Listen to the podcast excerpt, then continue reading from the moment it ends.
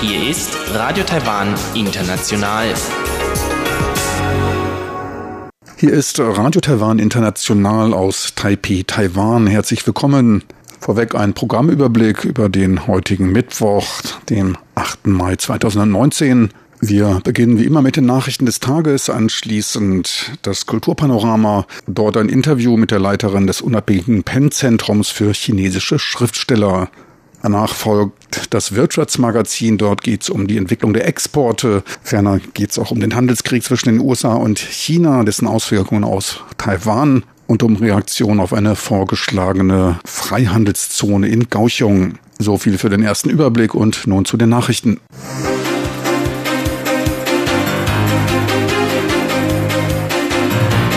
Hier ist Radio Taiwan International mit den Tagesnachrichten vom Mittwoch, den 8. Mai 2019. Die Schlagzeilen. US-Repräsentantenhaus bekräftigt Unterstützung Taiwans. Japans Außenminister Kono Taro unterstützt Taiwans WHA-Teilnahme. Und der Kommunikationsdienstleister Line investiert weitere 100 Millionen US-Dollar in Fintech und AI. Und nun die Meldungen im Einzelnen.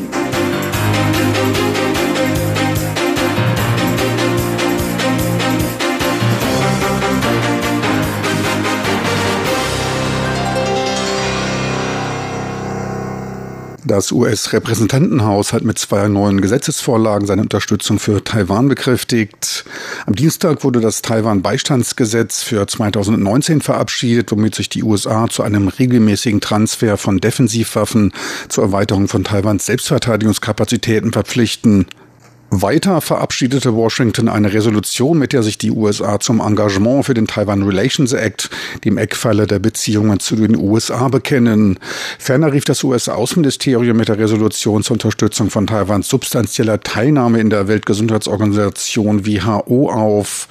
Peking hatte am Vortage den Teilnahmewunsch Taiwans an der Weltgesundheitsversammlung WHA, der richtungsweisenden Jahresversammlung der WHO innerhalb des WHO-Entscheidungsgremiums erneut zum dritten Mal in Folge geblockt. Weitere Punkte der US-Resolution betrafen die Wiederaufnahme von Gesprächen zum Abschluss eines US-Taiwan-Handelsabkommens. Präsidentin Tsai bedankte sich für die Entscheidung des US-Repräsentantenhauses, die erneut die engen freundschaftlichen Beziehungen zwischen den USA und Taiwan zum Ausdruck brachten. Man werde weiter gemeinsam mit der internationalen Gemeinschaft Demokratie und Freiheit beschützen und Frieden und Stabilität in der Region aufrechthalten. Japans Außenminister drückte am Mittwoch in einer Twitter-Meldung die Unterstützung seiner Regierung für Taiwans Einbeziehung in die kommende Weltgesundheitsversammlung WHA, der entscheidungstragenden Einrichtung der Weltgesundheitsorganisation WHO aus. Außenminister Konotaru sagte, dass in einer immer stärker globalisierten Welt die Bedrohung grenzüberschreitender ansteckender Krankheiten steige.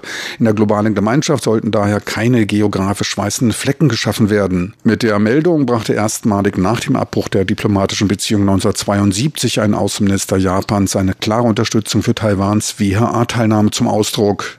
Die Twitter-Meldung wurde auch vom japanisch-taiwanischen Austauschverband auf ihrer Facebook-Seite sichtbar gemacht. Der Verband übernimmt in Abwesenheit diplomatischer Beziehungen botschaftsähnliche Funktionen. Taiwans Außenministerium bedankte sich bei ihrem japanischen Gegenüber für die Unterstützung Taiwans. Die Line Corporation, ein mobiler Kommunikationsdienstleister, gab am heutigen Mittwoch weitere Investitionen in Höhe von 100 Millionen US-Dollar ein Jahr nach seinem Einstieg in das lokale internetbasierte Bankgeschäft bekannt. Die webbasierte Bank wurde als Joint Venture mit lokalen Banken gegründet. Line hält dabei einen Anteil von etwa 50 Prozent und hatte zuvor mehr als 150 Millionen US-Dollar investiert. Mit den Neuinvestitionen sollen technologische Innovationen speziell im Bereich der künstlichen Intelligenz und Finanztechnologien entwickelt werden. Weiter wolle man On- und Offline-Ressourcen stärker integrieren, um E-Commerce und die Präsenz in der Finanztechnologie zu stärken. In Taiwan nutzten bereits sechs Millionen Line-Mitglieder deren mobiles Bezahlsystem. Laut Line habe sich damit die Entwicklung mobiler Bezahlsysteme in Taiwan beschleunigt. Als neu zu entwickelnde Dienstleistungen wurden Line Music und Line TV genannt. Dabei wolle man verstärkt auf lokale Fachkräfte zurückgreifen. Taiwan ist nach Japan, Südkorea und Thailand einer der Hauptmärkte für Line. Taiwan glänzte erneut auf der diesjährigen Erfindermesse in Paris, dem Concours Lepin International Paris 2019. Sieben Goldmedaillen konnten errungen werden, zwei davon wurden mit höchsten Ehren bewertet. Höchste Aufmerksamkeit erhielt ein leicht tragbares Feuerlöschgerät, mit dem sich vor dem Feuer Fliehende zum Schutze besprühen können. Das Gerät enthält Schaum für 40 Sekunden Nutzzeit und kann in Bereichen mit Temperaturen von bis zu 90 Grad Umgebungstemperatur gelagert werden. Weiteres Top-Produkt war eine Stoffautobedeckung zum Schutze vor Sonnenlicht, saurem Regen, fallenden Blättern und Vogeltropfen. Der knapp fünf Kilogramm schwere fernbedienbare Schutzbezug ist mit einem versteckten Melder ausgerüstet, der akustische Signale von sich gibt, wenn Dritte ihn zu entfernen versuchen. Insgesamt stellte Taiwan 48 Erfindungen vor. Mit sieben Goldmedaillen konnte das Ergebnis des Vorjahres übertroffen werden.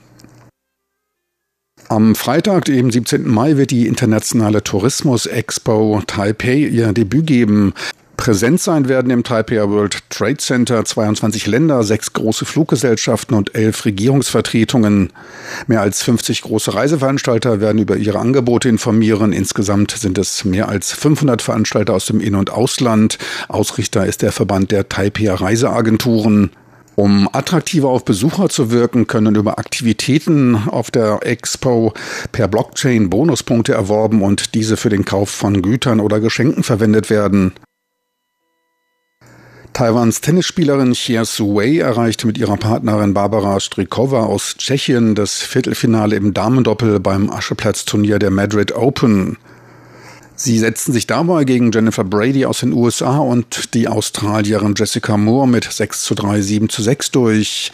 Nach einem glatten ersten Satz, bei dem sie schnell mit 13 0 in Führung gingen, fielen sie im zweiten Satz mit 2 zu 4 zurück, schafften es dann aber noch in den Tiebreak. Dieser konnte dank einer schnellen 5 zu 0 Führung problemlos für sich entschieden werden.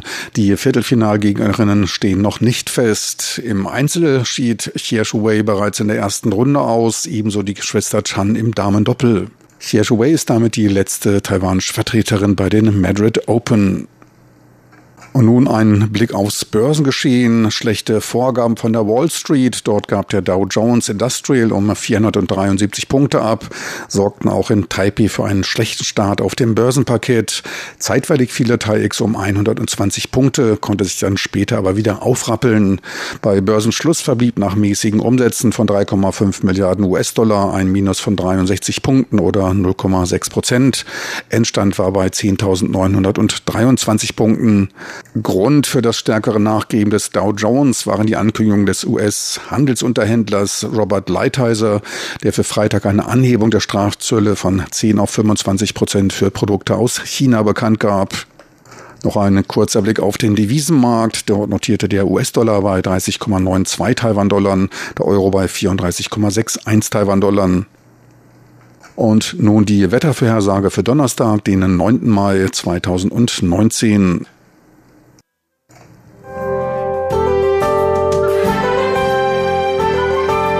das Wetter.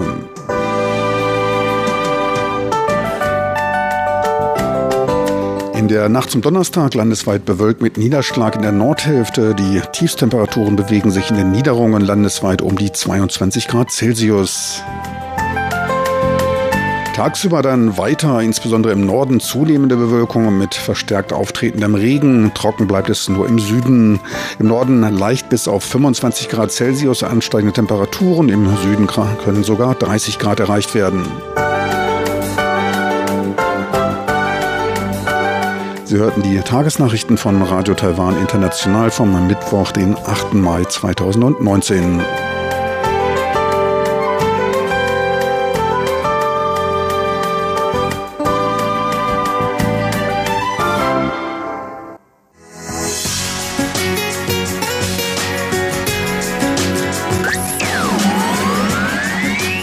Radio Taiwan, international aus Taipeh.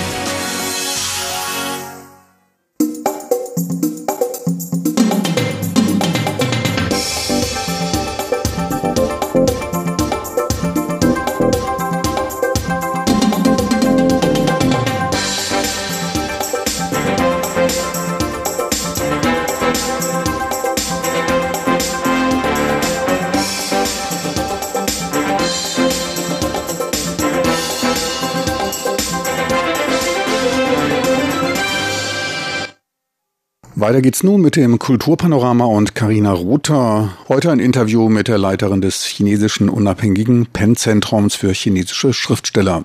Genaueres erfahren Sie nun von Karina Rother im Kulturpanorama. Kulturpanorama auf RTI. In China gibt es äh, offiziell von der Regierungsseite sogenannte Schriftstellerverein und so weiter. Aber Leute, die eben nicht auf der Regierungslinie schreiben wollen, sie wurden nicht in solche Schriftstellervereine aufgenommen und sie wollen auch nicht. Und daher sind sie in unserem PEN eingetreten. Das sagt Tianqi Martin Liao, die Präsidentin des Independent Chinese Pen Centers. Das Independent Chinese Pen Center ist eine gemeinnützige Organisation, in der chinesischsprachige Schriftstellerinnen und Schriftsteller, Übersetzerinnen, Lektoren und Verlegerinnen aus der ganzen Welt organisiert sind. Das Independent Chinese Pen Center setzt sich, wie auch die Dachorganisation Pen International, für Schriftsteller ein, die wegen ihrer Arbeit verfolgt, zensiert oder inhaftiert werden und kämpft für die Freiheit zu publizieren, unabhängig von der politischen Einstellung. Mitbegründer und erster Präsident des unabhängigen chinesischen Pen-Zentrums war der verstorbene chinesische Literaturnobelpreisträger Liu Xiaobo. Die jetzige Präsidentin Tianqi Martin Liao ist im April nach Hongkong und Taiwan gereist, unter anderem um an der Jahresversammlung des International Chinese Pen Centers in Hongkong vom 18. bis zum 20. April teilzunehmen. Heute ist uns die Schriftstellerin und Übersetzerin aus ihrer Wahlheimat in Köln zugeschaltet, um das Independent Chinese Pen Center genauer vorzustellen. Guten Tag, Frau Martin Liao. Sehr schön, dass Sie heute bei uns in der Sendung sind. Ja, guten Tag, Frau Rote. Frau Martin Liao, Sie sind die Präsidentin des unabhängigen Chinese Pen Zentrums. Sie sind in Deutschland, aber das Independent Chinese Pen Zentrum ist international. Welche Arbeit machen Sie denn? Äh, ja, diese Frage ist äh, ein bisschen kompliziert zu beantworten. Nicht, dass die Frage, was äh, nichts dran ist, sondern ähm, ich bin selber äh, stammlich aus Taiwan, aber ich lebe seit vielen Jahren, äh, mehrere Jahrzehnte in Deutschland. Und diese Independent Chinese Pen Zentrum ist ins Jahr 2001 gegründet worden von äh, einigen Gründungsmitglieder, zum Beispiel Liu Xiaobo und äh, viele anderen. Und äh, ich bin zwei Jahre später äh, eingetreten. Und äh, denn unser Name, das unabhängige, Independent, ja, Independent Chinese Pen, Independent ist sehr wichtig. Sie wissen, in China gibt es äh, offiziell von der Regierungsseite sogenannte Schriftstellerverein und so weiter. Aber Leute, die eben nicht auf der Regierungslinie schreiben wollen, sie wurden nicht in solche Schriftstellervereine aufgenommen und sie wollen auch nicht. Und daher sind sie in unserem PEN eingetreten. Also unsere PEN ist ähm, natürlich nicht, kann kein Fuß fassen in China, sondern wir sind registriert in, sowohl in Hongkong als auch in USA. Und äh, aber unsere Mitglieder sind also über 60 Prozent sind in China. Sie leben in China und da können Sie sich vorstellen, es ist nicht ganz einfach für die. Mhm. Und die anderen 40 Prozent ungefähr sind andere Chinesen, die zerstreut in der ganzen Welt, in den USA, in Europa, in Kanada und in Asien. Mhm. Also das ja. unabhängige chinesische Pen-Zentrum ist eine Organisation von chinesischsprachigen Schriftstellerinnen und Schriftstellern in China, Taiwan, Hongkong und weltweit. Und was macht das Pen-Zentrum? Welche Aktivitäten führen Sie durch? Wir organisieren Literaturkonferenz und wir haben auch äh, eine Website, äh, wo unsere Mitglieder, unsere äh, äh, Members äh, ihren Werke äh, dort veröffentlichen können. Am Anfang oder bis vor kurzem können wir immer dadurch äh, auch Honoraren zahlen. Dadurch können wir bestimmte Autoren ein bisschen finanzielle Unterstützung geben. Aber in den letzten Jahren, in den letzten zwei, drei Jahren haben wir selber Schwierigkeiten mit der Finanzierung. Insofern ist es jetzt erstmal nicht möglich, aber insgesamt, das bedeutet für unseren Autoren eine Plattform, wo sie ihre Sache veröffentlichen können, was in China nicht möglich ist. Oder sagen wir mal so, wenn sie in China das veröffentlichen, bedeutet viel mehr Gefahr für die. Und äh, leider ist unsere äh, Konferenz nicht möglich abzuhalten in China, weil Sie können sich vorstellen, dass die chinesische Regierung unsere Organisation nicht gern sieht, äh, obwohl das noch nicht ganz verboten ist. Ja. Was ist denn die Rolle der taiwanischen Schriftsteller? Sie waren ja auch auf Ihrer Reise in Taiwan und auch taiwanische Schriftsteller sind im Independent Chinese Pen Center organisiert und die genießen ja die Freiheiten und Rechte, die die chinesischen Kollegen sich wünschen oder für die sie sich auch einsetzen mit ihrer Organisation. Was ist die Rolle von Schriftstellern in Taiwan? Äh, bis jetzt haben wir kaum äh, taiwanesische äh, Mitglied in unserem Pan. Ähm, es hat keinen besonderen Grund, sondern äh, diese ursprüngliche Gedanken ist, wir wollen für die äh, Freedom of Expression für unsere Leute in China erkämpfen. Aber Taiwan, wie Sie das so gut sagen, Taiwan ist schon eine demokratische Gesellschaft. Die Leute in Taiwan haben, haben wirklich unbegrenzte Freiheit äh, für Meinungsäußerung zum Schreiben, zu veröffentlichen und so weiter. Deswegen waren kaum Taiwan-Autoren in unserem Verein. Aber es wird sich ändern. Also für Taiwan ist es so, ich habe zum Beispiel einige taiwanesische Wissenschaftler, Historiker nach Hongkong eingeladen zu unserer Konferenz. Aber die eine hat gesagt, sie hat Bedenken, nach Hongkong zu reisen. Sie befürchtet, dass sie Schwierigkeiten bekommt aus politischen Überlegungen und die anderen haben aus anderen Gründen auch abgesagt. Deswegen war es schade, dass unsere Hongkong-Konferenz kein Taiwanesen dabei waren.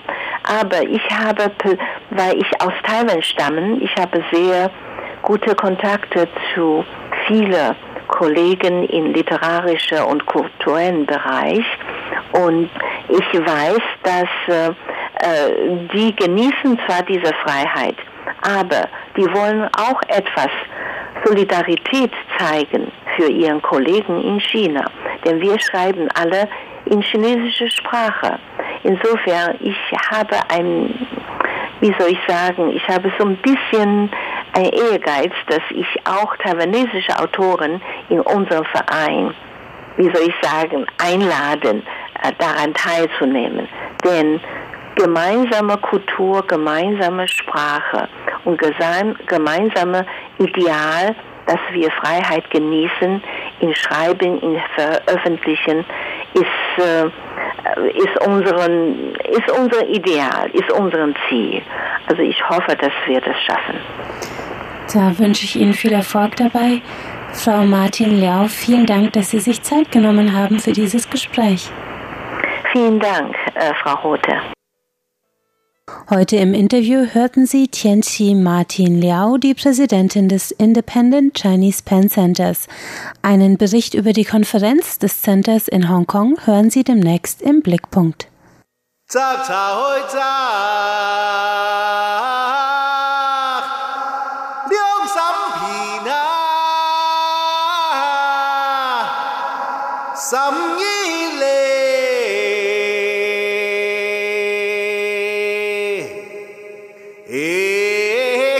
আমি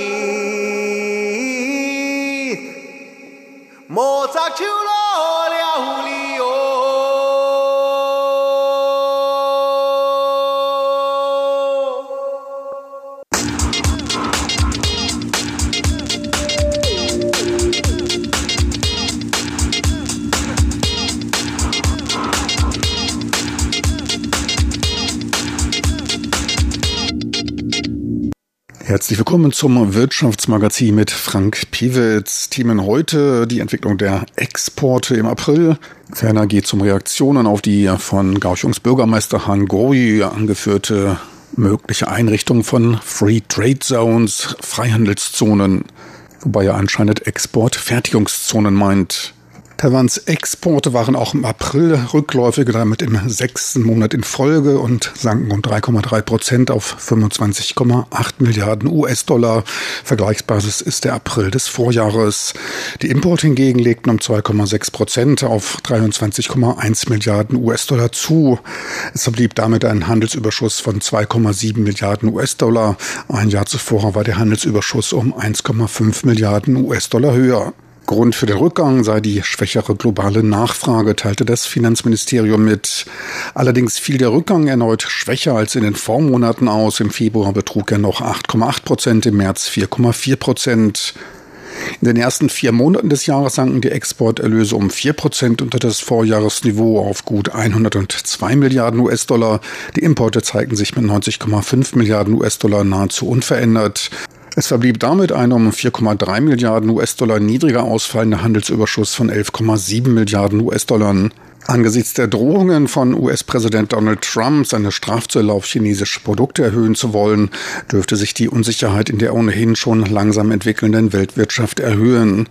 Zu einem Übertreffen der Vorjahreswerte soll es für Taiwans Wirtschaft erst wieder in der zweiten Jahreshälfte kommen. Dann findet die jährliche Hochsaison statt. Für den Mai wird mit einem Exportrückgang zwischen 3,5 und 6 Prozent gerechnet. Die Exporterlöse für Taiwans wichtigen Sektor elektronische Komponenten fielen im April um 5 Prozent auf 8,1 Milliarden US-Dollar. Export von Halbleitern gaben um 2,6 Prozent auf 7,2 Milliarden nach. Elektronische Komponenten sind für knapp ein Drittel von Taiwans Exporterlösen zuständig. Positiv entwickelte sich die Nachfrage nach Geräten in dem Sparten Information, Video und Audio. Dort gab es einen Anstieg um 17 Prozent. Waren im Wert von gut drei Milliarden US-Dollar wurden ins Ausland verkauft. Bei regionaler Betrachtung ist China einschließlich Hongkong weiter der größte Absatzmarkt mit einem Anteil im April von 39,3 Prozent. Im Zeitraum für Januar bis April lag der Anteil um ein Prozent niedriger. Chinas Exportanteil lag in den vergangenen Jahren stetig bei über 40 bis knapp 42 Prozent. Der Rückgang dürfte Indiz für das verlangsamte Wirtschaftswachstum in China sein. Im April lagen die Exporterlöse um 8,8 Prozent unter den Vorjahreszahlen. In den ersten vier Monaten des Jahres wurden Waren im Wert von 39 Milliarden US-Dollar nach China verschifft. Es verblieb damit ein Handelsüberschuss von knapp 21 Milliarden US-Dollar. Die Exporte in die Asienländer, Taiwans zweitwichtigste Absatzregion mit einem Anteil von einem Sechstel an den Exporten, sanken im April um 9,3 Prozent. Nach Europa ging der Handel um 5,3 und nach Japan um 5,7 Prozent zurück. Die Absatzentwicklung in den USA war hingegen mit einem Anstieg von 21,5 Prozent sehr erfreulich. Waren im Wert von 3,6 Milliarden US-Dollar wurden dort abgesetzt, was die USA mit einem Anteil von knapp 14 Prozent zum drittwichtigsten Absatzmarkt für Taiwans Wirtschaft machen. Auf Europa entfiel ein Exportanteil von 9,7 Prozent, auf Japan von 7,3 Prozent.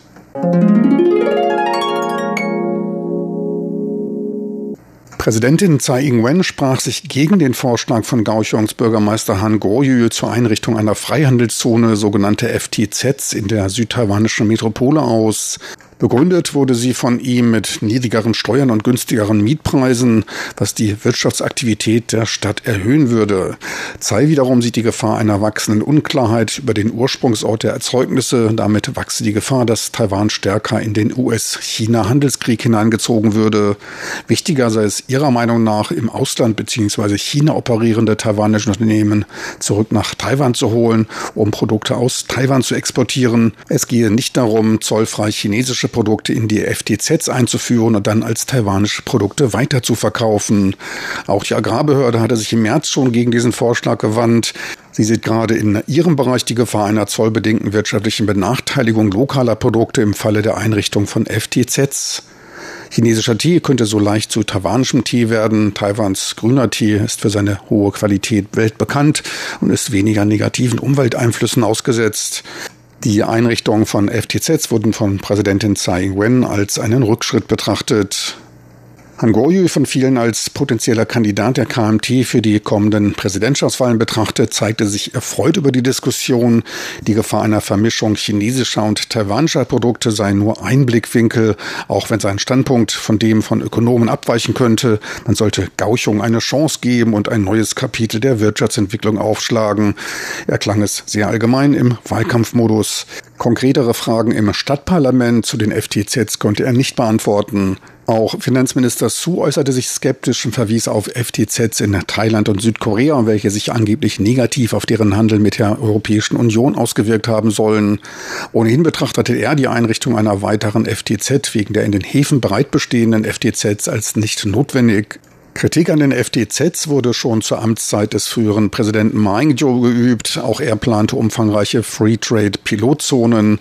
Kritik wurde damals an dem blindlings auf Öffnung, Deregulierung und Anreizen basierenden Ansatz wie Zollfreiheit und niedrigere Lohnkosten geäußert. Benötigt würden für Taiwans Entwicklung, Innovation und Transformation. Zudem befürchtete man eine Untergrabung von Taiwans Steuersystem durch die Einrichtung solcher FTZs, denn der Import von dort verarbeiteten Gütern und Rohstoffen sollte zollfrei sein, der Export wiederum steuerfrei. Gewinnsteuern würden dadurch nicht mehr anfallen. Auch 10 Prozent des im Inland verkauften Warenwertes sollten steuerfrei bleiben. Damit hätten sie eindeutig Kostenvorteile vor den lokalen Unternehmen. Schon in den 60er und 70er Jahren hatte Taiwan mit exportverarbeitenden Zonen experimentiert und gute Erfolge bei der wirtschaftlichen und technologischen Aufholjagd erzielt. Damals war allerdings der Anteil an ausländischen Investitionen begrenzt. Beschäftigt wurden einheimische Arbeitskräfte, die in anspruchsvolleren Tätigkeiten angelehnt wurden, was den Wissenstransfer und Wirtschaftswandel förderte. Mittlerweile befindet sich Taiwan aber in einem höheren Entwicklungsstadium. Mittlerweile soll es etwa 4500 solcher Freihandelszonen geben, meist in Entwicklungsländern. In China werden dort 50 Prozent der Exporte des Landes produziert. Teils wird auch die Frage aufgeworfen, wie weit die in den FTZs gewährten Vergünstigungen im Einklang mit den Bestimmungen der Welthandelsbehörde WTO stehen. Bei der praktischen Umsetzung ergeben sich auch eine Reihe von Problemen bei der Kontrolle des Warenflusses, auch der sogenannten Bonded Warehouses, die teils nach vorheriger Prüfung durch die Behörden den Unternehmen dann selbst überlassen bleibt. Ein gewisser negativer Effekt für die lokale Wirtschaft entsteht bei der Möglichkeit des Abseits im Inland, auch wenn die in FTZs angesiedelten Unternehmen zum größten Teil exportieren müssen. Laut einer Studie der Financial Action Task Force, TIFT, aus dem Jahre 2010, einer unabhängigen regierungsübergreifenden Einrichtung, wurden weltweit FTZs auch für Geldwäsche und Terrorfinanzierung missbraucht. Als Schwachpunkte wurden eine zu laxe Aufsicht entsprechender lokaler Behörden genannt, ungenügende Inspektions- und Registrierungsverfahren von Gütern und Unternehmen. Oft fehlt es auch an entsprechender Koordination und Kooperation zwischen der Zone und den Zollbehörden. Vom Handelsstreit zwischen China und den USA würde Taiwan aber laut Meinung des Wirtschaftsministers Shen Rongjin profitieren, da er spezielle Unternehmen aus der Informations- und Kommunikationsindustrie zu einer Rückkehr nach Taiwan anregen würde. Gründe sind neben den Strafzöllen auch die immer wieder von den USA angeführten Sicherheitsfragen im Bereich Information, insbesondere bei Hochleistungsservern. Der Vizepräsident des Zhonghua Wirtschaftsforschungsinstitutes sieht den Handelskrieg allerdings als Bedrohung. Sollte er sich zu einem umfangreichen Handelskrieg entwickeln, würden die Ökonomien beider Länder und auch der Welt einschließlich Taiwans beeinträchtigt. Spannend wird daher die weitere Entwicklung. Chinas KP-Führung steht zudem vor dem Problem, einen möglichen Gesichtsverlust bei zu starkem Eingehen auf die amerikanischen Forderungen zu erleiden. Man befindet sich in einem Jubiläumsjahr, dem 70. Jahrestag der Volksrepublik China. Wer sich durchsetzen wird, ist allerdings nach wie vor unklar. Kritik von US-Unternehmerkreisen wird auch stärker an Trumps Verhalten laut, der zu stark immer wieder die Positionen und Schwerpunkte wechsle und zu wenig Konkretes erreiche. So viel für heute aus dem Wirtschaftsmagazin mit Frank Pewitz. Besten Dank fürs Interesse. Tschüss und auf Wiedersehen. Bis zur nächsten Woche.